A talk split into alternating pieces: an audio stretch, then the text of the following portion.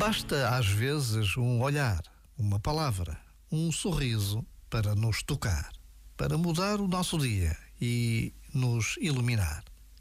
Que hoje, onde quer que vás, sejas tu quem toque e mude com um olhar, com uma palavra, com um sorriso, o dia de alguém.